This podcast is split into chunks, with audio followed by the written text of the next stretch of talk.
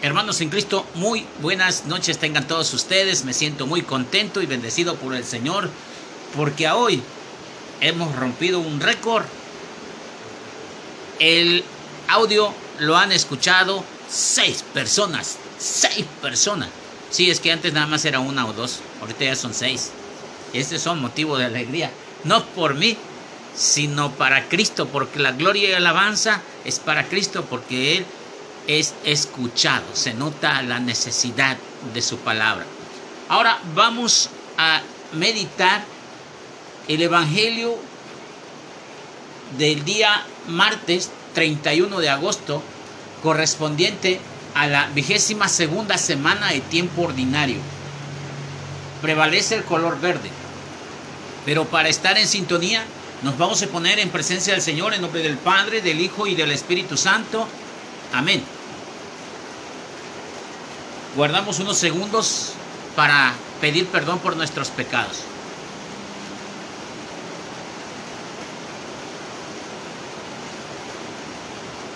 Confiando en la misericordia del Señor, decimos, yo confieso ante Dios Padre Todopoderoso y ante ustedes hermanos que he pecado mucho de pensamiento, palabra, obra y omisión. Por mi culpa, por mi culpa, por mi grande culpa. Por eso ruego a Santa María, siempre Virgen, a los ángeles, a los santos y a ustedes hermanos que intercedan a mí ante Dios nuestro Señor. Dios Todopoderoso, que en cada iglesia que peregrina por el mundo manifiesta la alegría, una santa católica y apostólica, concede benignos a esta grey tuya de tal modo estar unida a su pastor, congregada en el Espíritu Santo por medio del Evangelio y la Eucaristía, que pueda presentar dignamente la universalidad del pueblo y sea signo e instrumento de la presencia de Cristo en el mundo, el que vive y reina contigo por los siglos de los siglos. Amén. Escuchemos la primera lectura. De la primera carta del apóstol San Pablo a los tesalonicenses. Hermanos, por lo que se refiere al tiempo y a las circunstancias de la venida del Señor, no necesitan que, los, que le escribamos nada puesto que ustedes saben perfectamente que el día del Señor llegará como el ladrón en la noche, cuando la gente esté diciendo, qué paz y qué seguridad tenemos. De repente vendrá sobre ellos la catástrofe, como de repente viene la mujer encinta, los dolores de parto, y no podrá escapar. Pero ustedes, hermanos, ese día no lo tomará de sorpresa como un ladrón, porque ustedes no viven en tinieblas, sino que son hijos de la luz y del día, no de la noche ni de las tinieblas. Por lo tanto, no vivamos dormidos como los malos, antes bien, mantengámonos despiertos y vivamos sobriamente, porque Dios no nos ha destinado al castigo eterno, sino a obtener la salvación por medio de nuestro Señor Jesucristo, porque Él murió por nosotros, para que cuando Él vuelva, ya sea que estemos vivos o hayamos muertos, vivamos siempre con Él y por Él. Y por eso, anímense mutuamente, ayúdense unos a otros y a seguir progresando como de hecho ya lo hacen. Palabra de Dios, te alabamos Señor. Al Salmo 26 responderemos, el Señor es mi luz y mi salvación. El Señor es mi luz y mi salvación. ¿A quién voy a tenerle miedo? El Señor es la defensa de mi vida. ¿Quién podrá hacerme temblar? El Señor es mi luz y mi salvación. Lo único que pido, lo único que busco es vivir en la casa del Señor toda mi vida para disfrutar las bondades del Señor y estar continuamente en su presencia. El Señor es mi luz y mi salvación. La bondad del Señor espero ver en esta misma vida. Ármate de valor y fuerza en el Señor y fortaleza en el Señor confía. El Señor es mi luz y mi salvación. Aleluya, aleluya, aleluya. Aleluya, aleluya, aleluya. Del Santo Evangelio según San Lucas. Gloria a ti, Señor. En aquel tiempo Jesús fue a Cafarnaúm, ciudad de Galilea, y los sábados enseñaba a la gente. Todos estaban asombrados de esa enseñanza porque hablaba con autoridad. Había en la sinagoga un hombre que tenía un demonio impuro y se puso a gritarle fuerte, déjanos, ¿por qué te metes con nosotros, Jesús de Nazareno? ¿Has venido a destruirnos? Sé que tú eres el santo de Dios. Pero Jesús les ordenó, cállate y sal de este hombre. Entonces el demonio tiró al hombre por la tierra en medio de la gente y salió de ahí sin hacerle daño.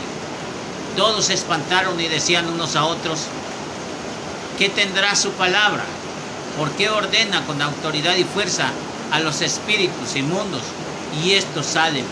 Y su, su fama se extendió por todos los lugares de la región. Palabra del Señor, gloria a ti, Señor Jesús. Hermanos míos, estamos frente a una reflexión muy hermosa en cuanto a las señales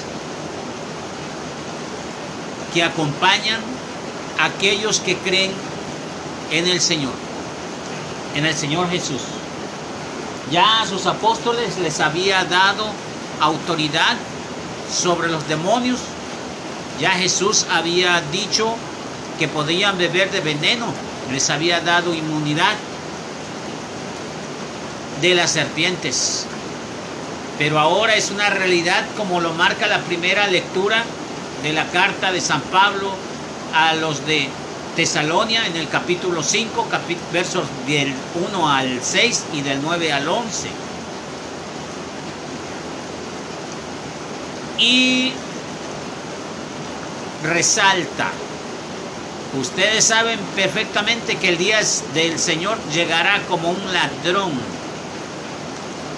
porque no necesitamos escribirle nada acerca de la venida, ya ustedes lo saben Miren, desde el siglo I la gente ya sabía cuándo y cómo iba a llegar el Señor. Esta parte escatológica. Jesús ya vino, Jesús ya está con nosotros. Pero dice la Sagrada Escritura que vendrá de nuevo. Y esa segunda venida se llama escatología. La iglesia lo ha llamado con ese, esos términos griegos para hablar exclusivamente de la segunda venida de nuestro Señor Jesucristo. Los apóstoles, los discípulos y toda la gente que se congregaba en el nombre del Señor en los primeros siglos sabía desde luego que no era para ahora ya la venida de nuestro Señor Jesucristo, sino que tenían que suceder muchísimas cosas. Dice que sucederá cuando la gente diga que todo está bien y entonces entrará, llegará el Hijo del Hombre. Dice, de repente vendrá sobre ellos la catástrofe, catástrofe, como de repente le vienen a la mujer encinta los dolores de parto y no podrá escapar. Aquí nos da una analogía, cómo se puede analizar la venida de nuestro Señor Jesucristo escatológicamente hablando. Entonces se refiere que muchos lo van a estar esperando. Muchos creerán que ya vinieron. Por eso el capítulo 24 del Evangelio de San Mateo está diciendo, muchos harán milagros en mi nombre, señales, prodigios en mi nombre, y les darán, les dirán, acá está el reino de los cielos, allá está el reino de los cielos, pero ustedes no vayan, porque el reino de los cielos ya está entre ustedes. Es claro entonces que la eminente llegada de nuestro Señor Jesucristo, como algunos aseguran que Cristo ya viene, que Cristo se va a llevar a un pastor y se va a llevar a un hermano evangélico que esté leyendo la Biblia y se va a desaparecer y se lo va a llevar con todo y chanclas, eso es mentira, eso es mentira. La palabra de Dios nos enseña que primero tenemos que morir. Primero tenemos que morir, luego seremos llevados, desde luego, porque Cristo murió y luego fue, eh, Él ascendió a los cielos. No nada más así, porque se saltan la parte de la resurrección y se, se saltan todo 40 eh, días de apariciones de nuestro Señor Jesucristo. Y no es cierto. Ellos piensan que ellos piensan que en el momento en que llegue Jesús van a ser como chupados, absorbidos y llevados a un segundo o tercer cielo. Creo que el problema estará en cuando estemos hablando en el segundo cielo. En el, en el primer cielo todos moriremos. En el segundo cielo muchos, muchos de los que estén en el segundo cielo, es decir, purificados, serán llevados a la gloria eterna, al tercer cielo. Pero muchos serán destinados al infierno. Ni siquiera el primer cielo, que ya habrá pasado, ni siquiera van a permanecer en el segundo cielo, mucho menos en el tercer cielo, sino que será directamente al infierno, en el lago de fuego. Ahí habrá llanto y rechinar de dientes, dice la palabra de Dios. Pero ojo, aquí dice, no vivamos dormidos como los malos, antes bien mantengámonos despiertos y vivamos sabiamente, porque Dios no nos ha destinado al castigo eterno. Si tú crees en Cristo, lógicamente no vas a estar, eh, no vas a estar llamado para el sufrimiento eterno. Si tú amas a Cristo, estás llamado para estar con Cristo. Pero entonces, nada impuro, dice el, eh, eh, libro de Apocalipsis capítulo 21, versículo 17, no hay nada impuro que pueda entrar al reino de los cielos. Entonces está eh, todos estancados en ese segundo cielo, purificándonos del primer cielo al segundo. Muchos que estamos ya en este primer cielo, estamos ya casi que sentenciando nuestra vida si nosotros no nos arrepentimos, si nosotros no dejamos de hacer las averías, tendremos que sucumbir y pasaremos a diferentes martirios. Por eso es necesario que nosotros como hijos de Dios estemos despiertos, dice. Porque el que murió por nosotros, ¿para qué? Cuando Él vuelva, ya sea que estemos vivos o hayamos muertos, vivamos siempre con Él. Por eso, anímense mutuamente y ayúdense unos a otros para seguir progresando como ya lo hacen. El Salmo 26 habla de precisamente el Señor es mi luz y la salvación. Quien no está en la luz vive en las tinieblas. Si no está con Jesús, está en la perdición y no en la salvación. El Señor es mi luz ¿Por qué voy a tener miedo? El Señor es mi defensor. ¿Quién me puede hacer daño? El Señor es la bondad. El Señor es bondad. El Señor me fortalece y yo confío en el Señor. Es lo que dice el Salmo 26. Porque el Señor es mi luz y mi salvación. En cuanto al Evangelio, en el Evangelio encontramos que Jesús va los sábados a enseñar a la gente. Podemos entender que a toda la gente, pero no. Quienes van a los sábados son precisamente los judíos quiero que vayamos entendiendo esa parte. Desde el momento en que Jesús llega al momento que se acerca o se congrega alrededor de él mucha gente, esa gente prácticamente, prácticamente ha dejado de ser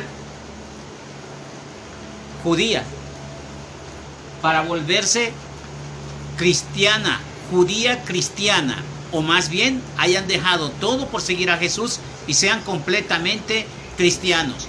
aunque de descendencia judía, de alguna tribu, gente que estaba en, en esa religión judía, en ese país de Judá, pero ya se había vuelto provincia romana, aún así todo aquel que seguía a Jesús se convertía automáticamente en cristiano, aunque su nacionalidad, su religión o su creencia antigua era judía.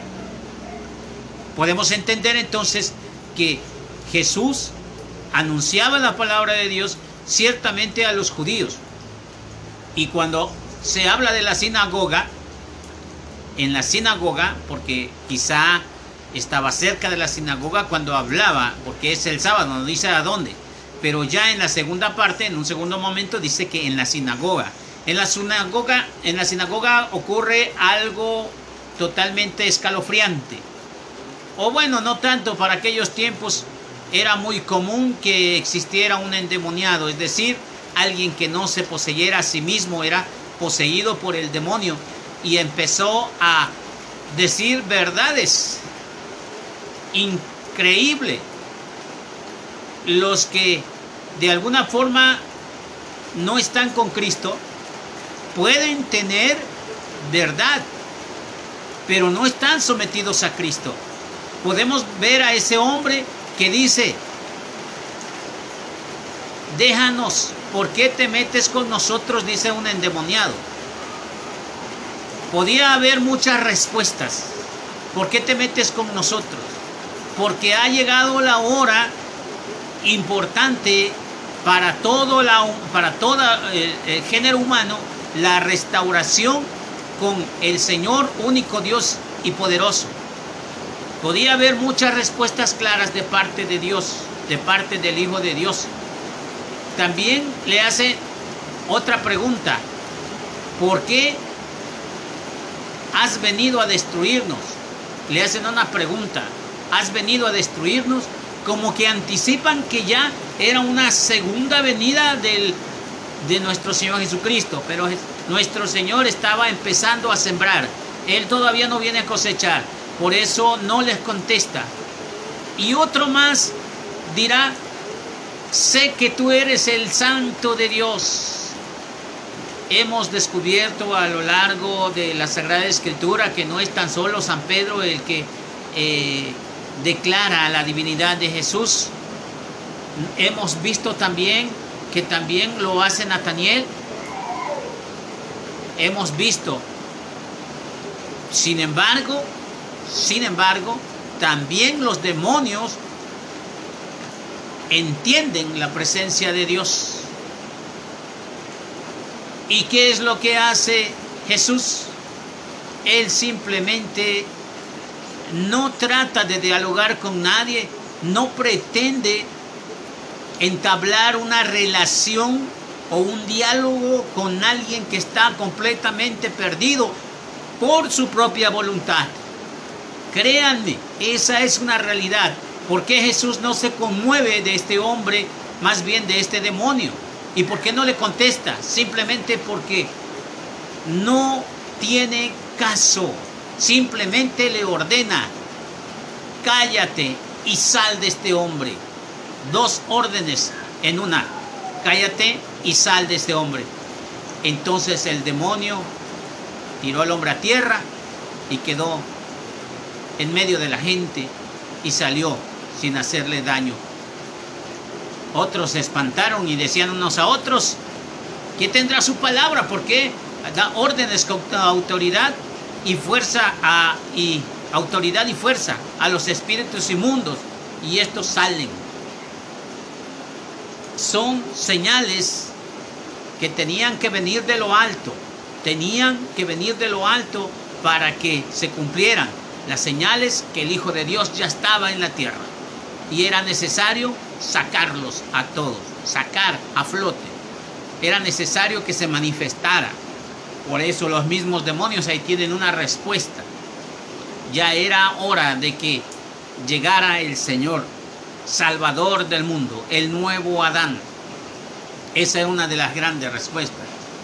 Ahora vemos entonces ¿Cómo es que Jesús hablaba con autoridad? en las enseñanzas del día sábado. También cuando estaba eh, eh, hablando para los demás, para los judíos, para la gente del pueblo, pero también enseñaba con autoridad a los mismos demonios les hablaba. Por eso la gente creía cada vez en nuestro Señor Jesucristo. Ahora la pregunta está, ¿cuál será el área de tu vida que tiene que ser sanada, sanada, liberada? ¿En qué parte de tu corazón sigue, sigues poseído por cosas materiales, por cosas puramente humanas? ¿En qué parte de tu corazón necesita llegar esa luz? Porque tú has declarado a través del Salmo responsorial 26 que el Señor es la luz y la salvación. El Señor es mi luz y mi salvación. Entonces, ¿hay alguna área de tu vida o alguna área o alguna circunstancia alrededor en tu trabajo, en la calle, donde tiene que ser saneado? Porque precisamente la primera carta de San Pablo a los tesalonicenses dice que eh, pues que hay, hay gente que vive en tinieblas, pero quien vive con Cristo no tiene tinieblas y es la luz del día y no de la noche y no de las tinieblas. Así es que hermanos, te queda la pregunta. Vamos a hacer una pequeña oración y decimos que en esta iglesia tuya, Señor, florezca y perdure hasta el fin de la integridad de la fe, la santidad de la vida, el amor fraterno y la piedad sincera, y que la alimentas con tu palabra y con el cuerpo de tu Hijo. No ceses de conducirla bajo tu protección. Por Jesucristo nuestro Señor. Amén. A Jesús por María. Ave María.